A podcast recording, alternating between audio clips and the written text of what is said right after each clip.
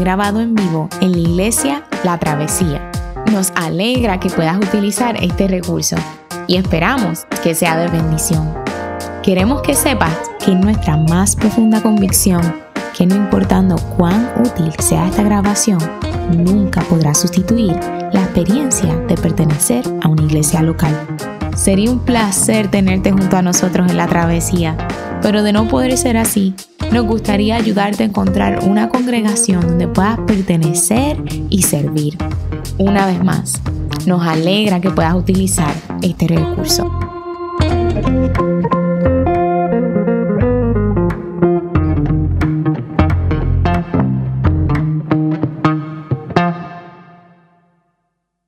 Las pasadas semanas hemos estado en una serie de sermones de la Carta de Santiago y la hemos, la hemos titulado La fe que trabaja. La Carta de Santiago, a diferencia de las cartas del apóstol Pablo, es una carta muy práctica. En la misma, el escritor, quien es el hermano de Jesús, se le llama Jacobo en otras ocasiones, de hecho es el nombre eh, más apropiado para, para llamar a esta persona, no Santiago, no va a exponer o explicar grandes doctrinas de la fe cristiana. Jacobo no nos va a dar un tratado teológico profundo, haciendo explicaciones acerca de la justificación, la santificación, la elección y todas estas grandes y hermosas doctrinas de la fe cristiana. Santiago, el hermano de Jesús, tiene como objetivo enseñarnos que la fe cristiana es una fe que trabaja.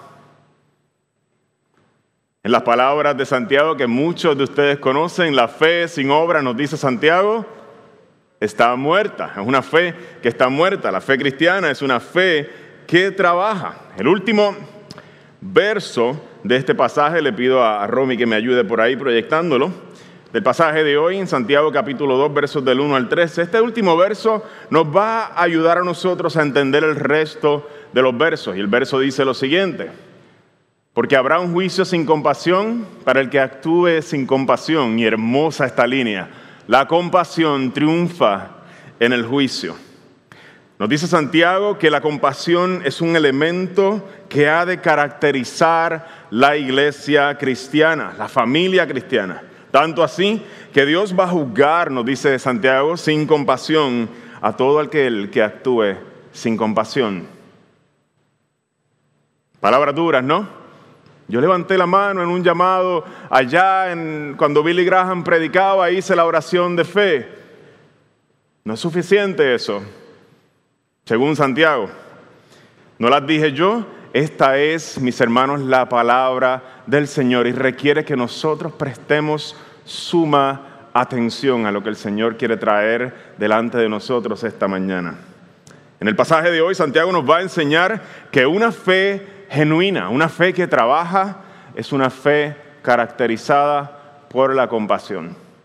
Sin más, quiero pedirle que se ponga de pie ahí en su casa, en reverencia a la santa palabra de Dios que ha sido entregada a nosotros. Y nuestra hermana Gwen, este, una de nuestras favoritas acá, va a estar leyendo la escritura en esta mañana.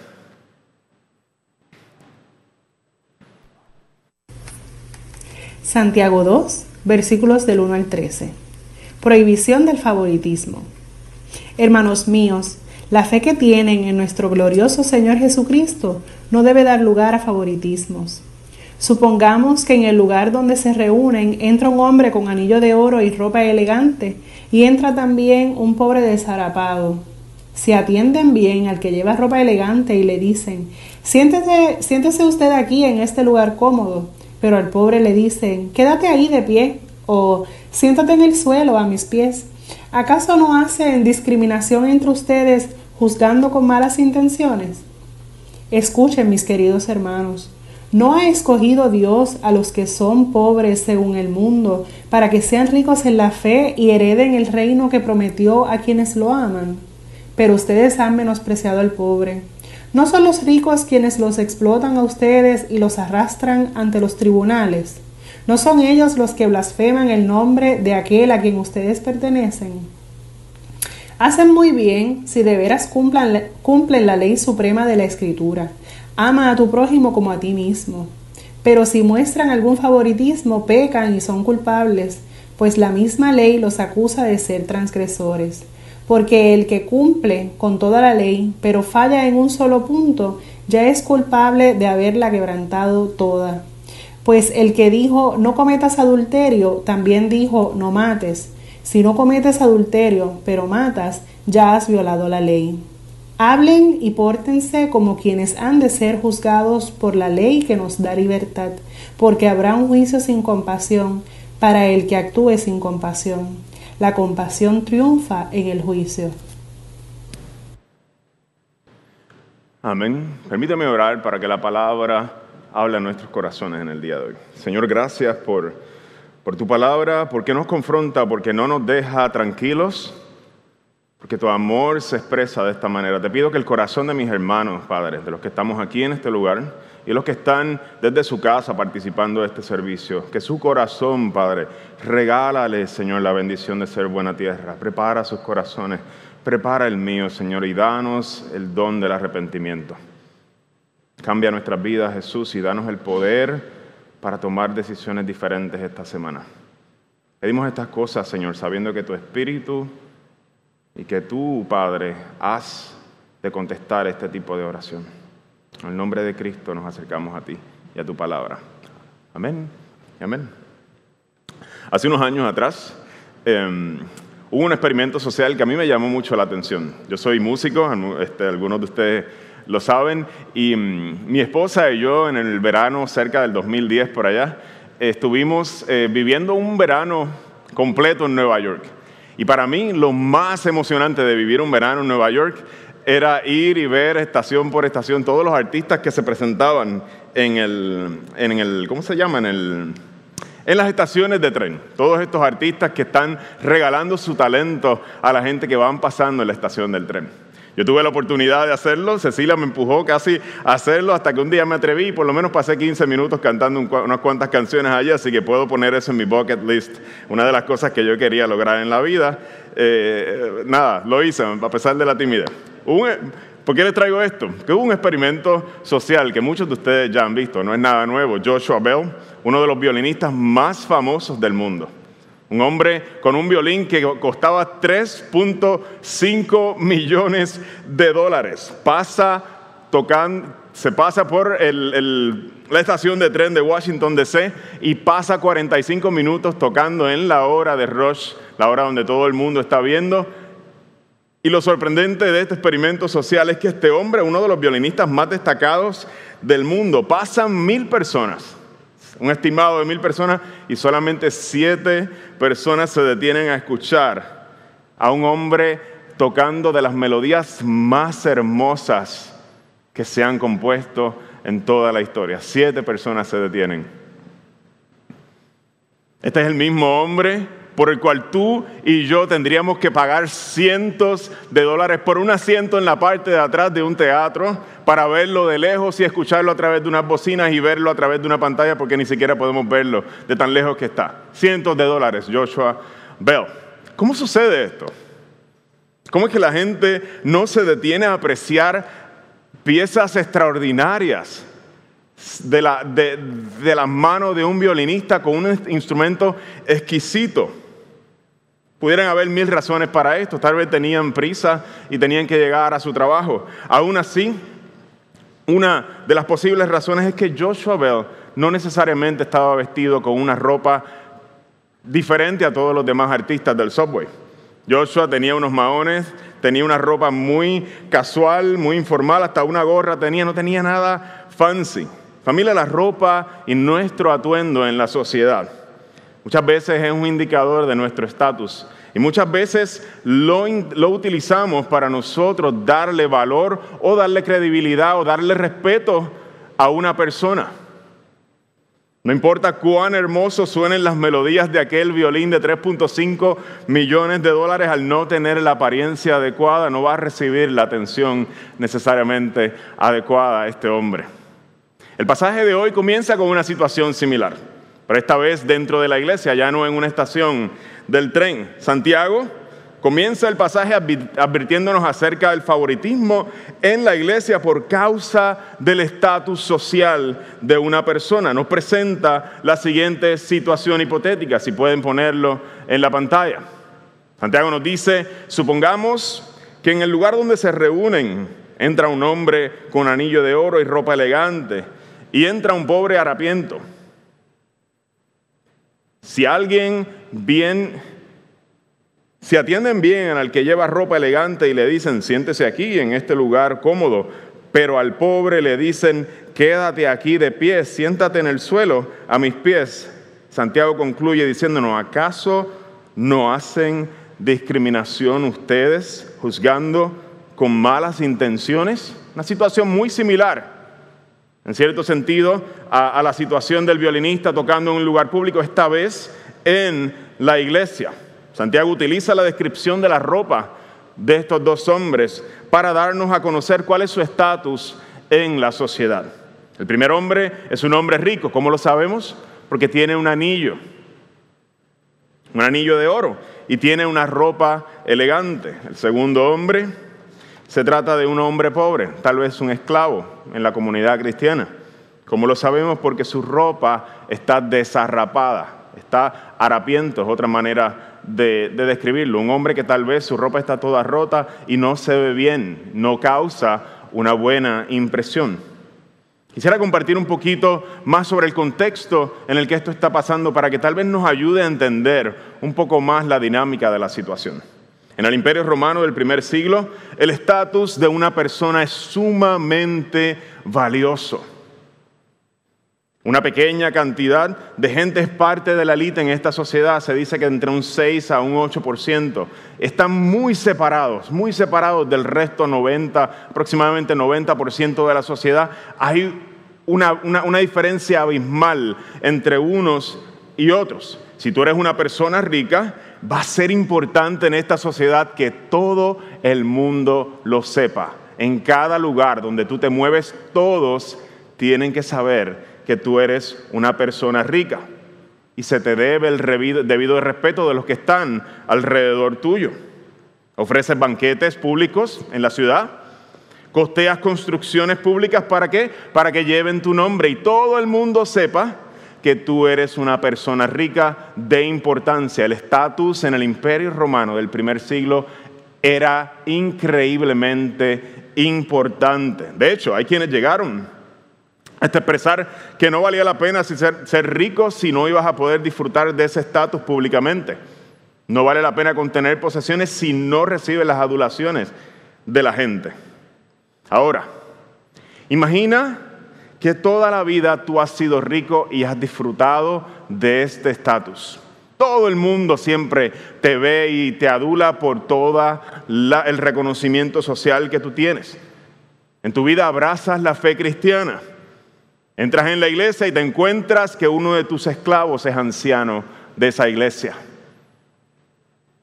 Y tienes que aprender la palabra de Dios de Él. Y tienes que recibir la comunión de Él. Y estar bajo su autoridad y bajo su cuidado pastoral. Qué humillante, ¿no? Qué humillante para una persona en donde la cultura que se creó gira alrededor de que todos sepan cuán rico es y cuán importante Él es. De momento en la, en la iglesia, Santiago dice, aquí la economía que funciona es diferente. Aquí la manera de adjudicarle valor a la gente es radicalmente diferente al punto de que un esclavo puede ser tu pastor. ¿Cómo la iglesia se vuelve una comunidad radicalmente diferente a la cultura que vivimos y a la manera en que le adjudicamos valor en, el mundo a la gente. Es lo que Santiago quiere que nosotros entendamos hoy. Este es el panorama en el que vive Santiago. Miren las palabras de Santiago en el verso 4 cuando le dice, ¿acaso? Son palabras duras. Cuando ustedes tienen favoritismo por esas personas que, llaman como importantes, ¿acaso no hacen discriminación entre ustedes juzgando con malas intenciones? Santiago se atreve a decir que quienes adjudican más honor, quienes tienen favoritismo, adjudican más honor a personas por su estatus social, vienen a ser como jueces malvados, juzgando con malas intenciones. Otra manera de explicar esto son jueces que aceptan sobornos. pervierten la justicia. Para Santiago los valores de la cultura no tienen lugar en la iglesia.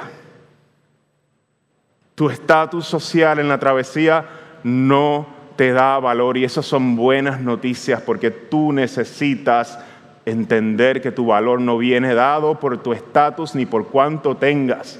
Esto es una buena noticia, aunque se sienta como un golpe en la cara para quien goza de buen estatus social en la sociedad. ¿Por qué el favoritismo es inconcebible para Santiago? Vamos a verlo en el capítulo 3.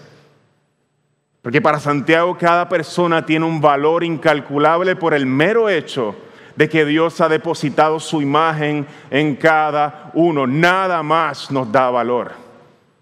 Dios ha puesto su imagen en cada ser humano y por tanto cada uno tiene un valor incalculable y esa es la economía que reina en la comunidad de los santos. Nadie vale más que nadie. Esas son buenas noticias para tu corazón y para el mío. Santiago hace un llamado categórico a los creyentes a abandonar la práctica del favoritismo. Nos llama a no sentirnos que somos mejor que los hermanos de más humilde condición simplemente porque la sociedad nos adjudica un estatus mayor. Y es necesario, mi gente, es necesario en este momento para ustedes los que tienen más, y me estoy refiriendo también a mí, que en esta comunidad nosotros que tenemos más, Entendamos que es por pura gracia y misericordia de Dios que lo que tenemos no nos pertenece, nos enseñaría Santiago. Y que nuestra obligación es que nuestros hermanos no sufran necesidad de manera innecesaria en la comunidad cristiana.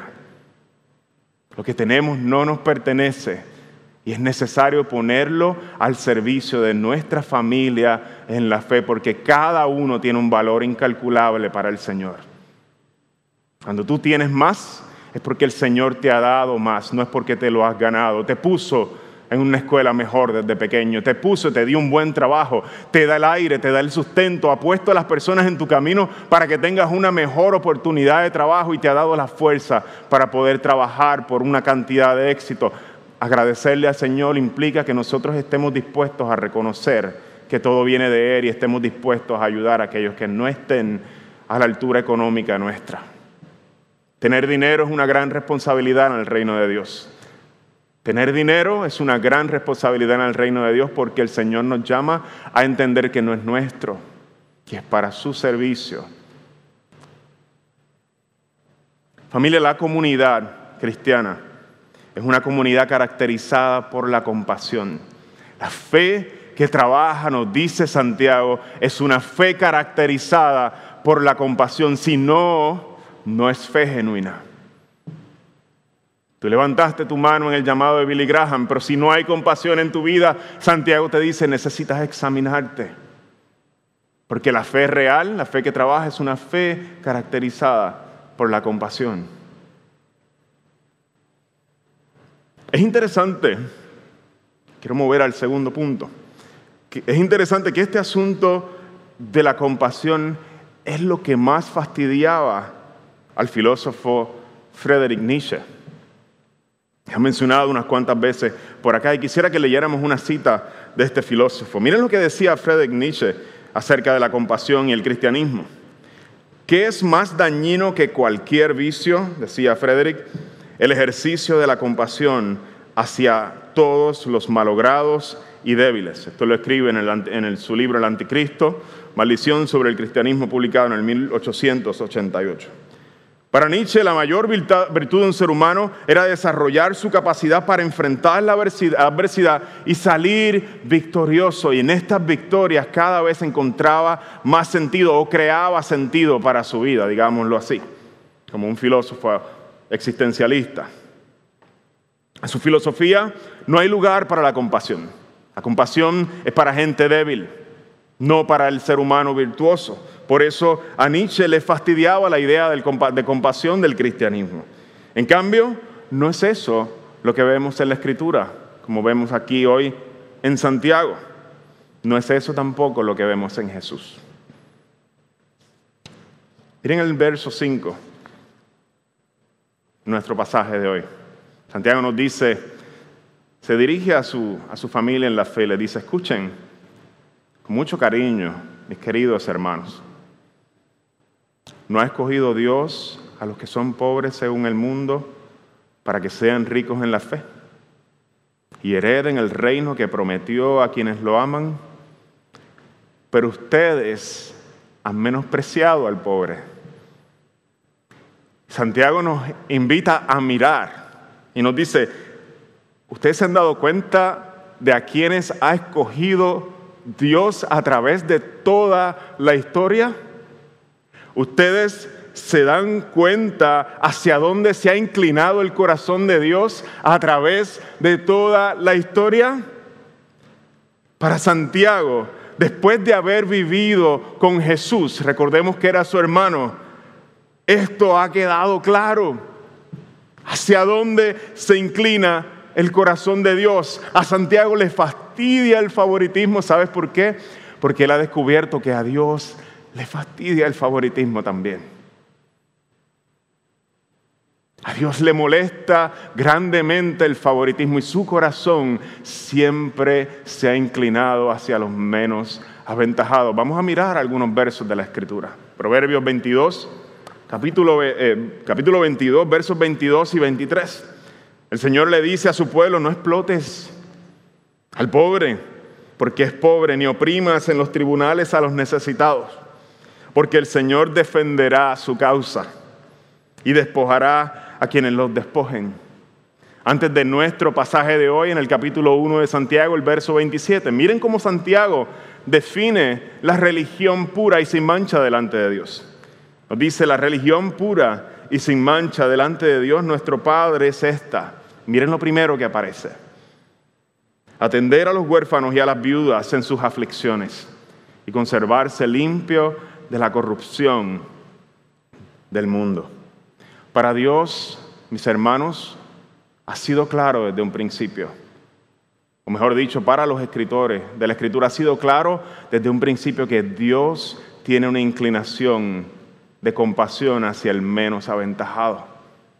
Hay algo especial que pasa en las calles de los barrios que no pasa en ningún otro lado. ¿A dónde vino a nacer Jesús? en un pesebre, quienes fueron testigos de su llegada a este mundo, del Rey de los cielos, el que crea con su boca las galaxias. Grupito de pastores humildes que tal vez no olían muy bien. El Señor tiene una fascinación con los menos aventajados. Y eso es algo que tú y yo necesitamos entender profundamente. Si queremos tener una fe genuina, necesitamos tener una fe que se caracterice por la compasión. Yo crecí escuchando una historia de mi mamá. Yo no sé cuántas veces la he escuchado. Mi mamá cuando tenía 19 años, yo soy el, más chiquito de mi casa, soy el bebé, aunque sea pastor aquí, todavía ella me llama el bebé, no tengo remedio. Y mis dos hermanos mayores habían nacido para este tiempo. Mi mamá tenía 19 años y su primer matrimonio, su esposo la había abandonado. Mami tuvo que salir de la casa donde estaba y consiguió un apartamento en el caserío. Mami siempre me cuenta esta historia y me dice, a mí me quedaban dos dólares en mi cartera y no tenía más nada ese día.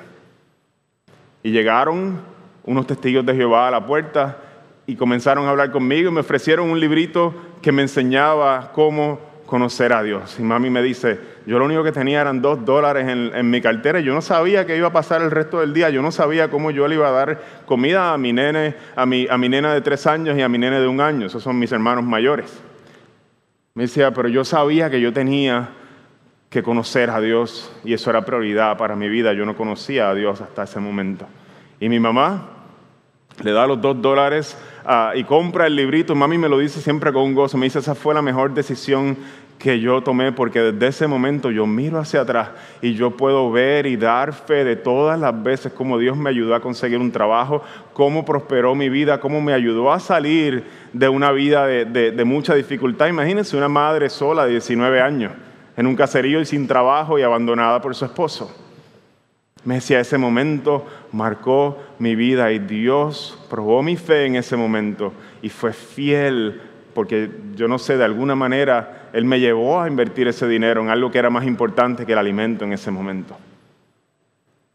Familia, hay mucho que aprender de Dios en el barrio. Hay mucho que aprender de Dios en libros de teología que no vienen escritos en páginas, que vienen escritos en las experiencias de la gente que se las ha visto negras y han contado y cuentan de las misericordias de Dios, cómo Dios les ha favorecido en medio de su aflicción. No lo vamos a encontrar en las páginas de un libro de teología, en un seminario, porque Dios desea escribirlo en las memorias de aquellos en quienes Él está obrando y quienes son su gente que disfruta de un favor especial para Él. Nuestra iglesia, la travesía, sería una iglesia pobre, y no estoy hablando pobre en términos materiales, sino estoy hablando en pobre en términos espirituales, si en nuestra congregación no hay lugar para los hermanos de humilde condición. Dios nos miraría y diría que pobres son ustedes, porque esas son mi gente.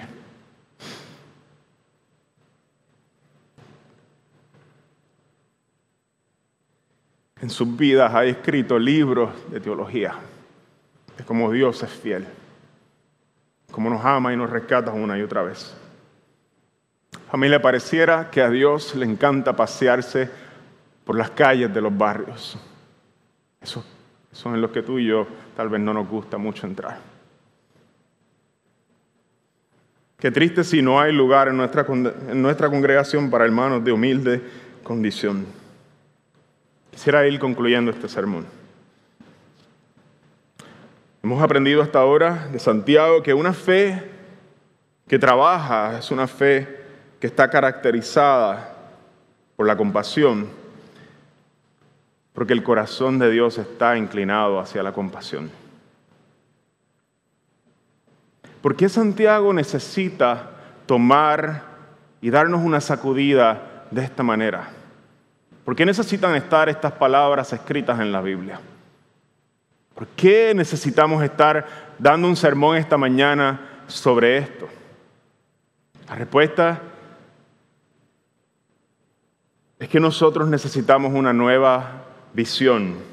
Nosotros no sabemos cómo funciona la economía de Dios y siempre estamos obrando y funcionando con la economía de la cultura, con el reino de la cultura. El Señor necesita darnos una nueva visión porque el reino de Dios, aprendí hace mucho tiempo atrás, es un reino al revés.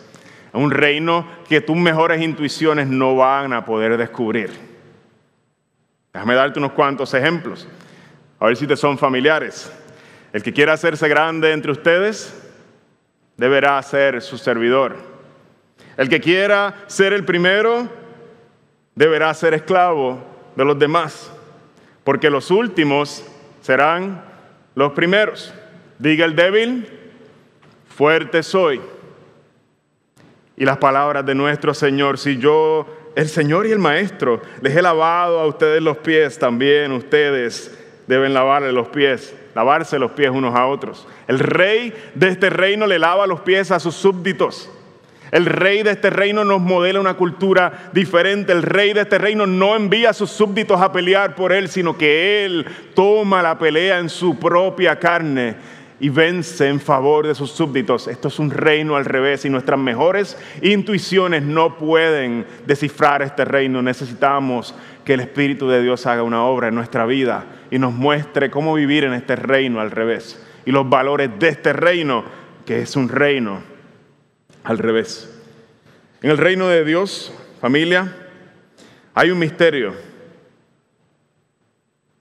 Nosotros, en nuestros reinos, buscamos recompensas en nuestras relaciones. Utilizamos las relaciones de una manera utilitaria y estamos buscando de alguna forma reconocimiento, que otros me adulen, que otros me aplaudan. Nosotros estamos buscando estatus en nuestras relaciones, estamos buscando satisfacción personal, etcétera, y usted puede añadirle a esa lista una y otra y otra y otra cosa. En el reino de Dios, lo irónico es que hay una recompensa eterna precisamente para los que no andan buscando recompensas y necesitamos entender esto profundamente.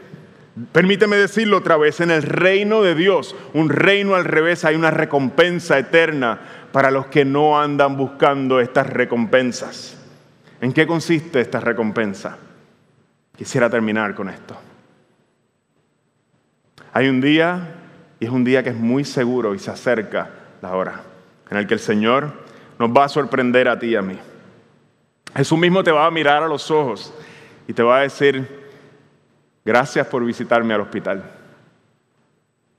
Jesús te va a decir, gracias por consolarme aquel día en que estuve triste. Te va a decir, gracias por hacerme sentir bienvenido aquel día en la iglesia. Estaba lleno de miedo y no sabía cómo entrar. Te va a decir, gracias por tener un corazón dispuesto a ayudarme cuando se me cayó el mundo encima. Y tú vas a decir, Señor, ¿cómo, cómo es que yo dije todas estas cosas? Cuando hice estas cosas por ti, miren lo que dice eh, Mateo capítulo 25, las mismas palabras de Jesús, porque tuve hambre y ustedes me dieron de comer. Porque tuve sed y ustedes me dieron de beber. Fui forastero y me dieron alojamiento. Necesité ropa y me, y me, vistieron. Estuve enfermo y me atendieron. Estuve en la cárcel y me visitaron. Señor, nos preguntamos, ¿cuándo hicimos todas estas cosas? ¿Cuándo? Yo no te vi. No te vi, se me, estaba yo cegado, no sabía que lo estaba haciendo por ti. Mire lo que dice el Señor. Les aseguro que todo lo que hicieron por uno de mis hermanos, aún el más pequeño, lo hicieron por mí. Familia de la travesía, hay una recompensa eterna para los que no andan buscando recompensas. El mismo Señor te va a decir, cuando tú serviste, cuando tú te relacionaste con esa persona que todos los demás le sacaron el cuerpo. Te relacionaste, lo hiciste de manera desinteresada con uno de mis pequeños, me estabas sirviendo a mí no te diste cuenta. Te estabas relacionando conmigo y no lo sabías. Ahora lo sabes. Estos actos quedarán inmortalizados, van a perdurar por el resto de la eternidad. Qué gran recompensa, mucho mejor que el estatus mucho mejor que cualquier recompensa que recibimos aquí y ahora. Familia de la travesía, Dios está presente en cada momento de servicio desinteresado que tú regalas a otros y lo recibe como a sí mismo. La compasión, dice Santiago en sus últimas palabras en este pasaje, triunfa sobre el juicio. La fe que trabaja es una fe caracterizada por la compasión. Permíteme orar. Padre, gracias por tu palabra, porque viene a interrumpir, Señor, nuestra cultura de servirnos a nosotros mismos. Qué muchas razones tenemos para arrepentirnos, Señor, cuando buscamos el reconocimiento, cuando queremos recompensas inmediatas por lo que hacemos y que todos vean lo que hacemos. Qué bajeza, Señor. Cambia nuestra mente, Señor. Ayúdanos a ver el reino al revés. Ayúdanos, Señor, a buscar las riquezas que permanecen y no las que perecen. Te pido eh, de manera muy especial por los hermanos acaudalados en nuestra, en nuestra congregación, Señor, que somos bastantes. Los que tenemos pan todos los días asegurado. Y no nos falta nada. Pido que no nos dejes caer, Señor, en la tentación de creer que nos merecemos lo que tenemos. Y no nos dejes caer en la tentación de no cuidar a nuestros hermanos menos afortunados económicamente, Señor. Gracias por ellos que están en medio nuestro, Señor. Danos la humildad para leer estos libros de teología, todas estas cosas que tú has escrito en sus memorias, Señor, en sus vidas que solamente se leen con una taza de café sentándonos a escuchar. Bendice a nuestra iglesia, Señor, y no nos permita ser una iglesia llena de favoritismo. Es una tentación grande. Creo que hemos pecado en eso muchas veces. En el nombre de Cristo Jesús nos acercamos, Padre. Amén. Te invito a tomar un tiempo mientras cantamos, mientras escuchas estas alabanzas, para que le ores tú a ahí de manera individual al Señor.